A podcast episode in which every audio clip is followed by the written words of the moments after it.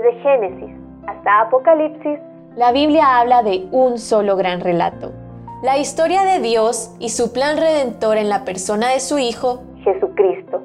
Te invitamos a escuchar este extracto de la Biblia devocional centrada en Cristo, presentada por Lifeway Mujeres y Biblias Holman.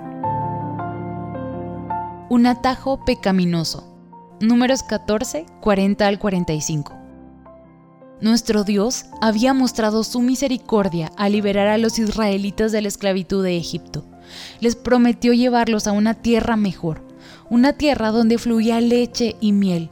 Aunque Dios les dio la victoria sobre sus enemigos y fueron testigos de su gran poder y maravillas, de manera constante desviaron su mirada de Él y se centraron en sí mismos.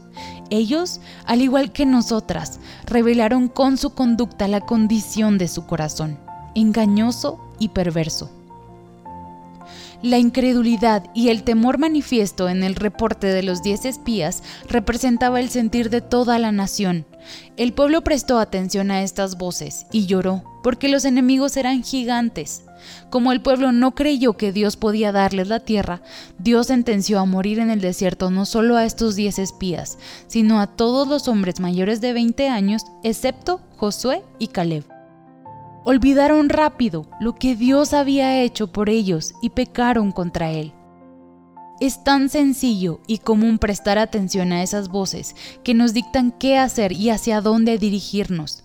Esas voces que nos engañan al decirnos que no hay por qué esperar tanto tiempo, que quizás no pase nada si tomamos un atajo para alcanzar esa promesa, para llegar a ese lugar que Dios prometió.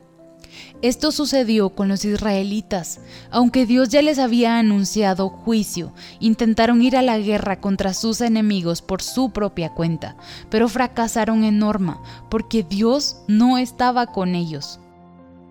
Sin duda, nuestros ojos, oídos y razón deben estar siempre enfocados en Dios, en su palabra, consejo y guía. Moisés advirtió a los israelitas que no debían ir porque estaban desobedeciendo a Dios. Ya Dios había dicho que no iría con ellos y que sus enemigos los derrotarían. Efectivamente, así sucedió. ¿Qué hacer cuando esas voces intentan seducirnos? Tomemos el ejemplo de Jesucristo en Mateo 4, 7 al 9, cuando Satanás buscó convencerlo de tomar un atajo para mostrar su gloria sin tener que pasar por el Calvario. Él contestó, escrito está también, no tentarás al Señor tu Dios. Cuando nuestra fe está cimentada en Cristo y su palabra está escrita en nuestros corazones, podemos afirmar, solo al Señor adoraremos y solo a Él serviremos.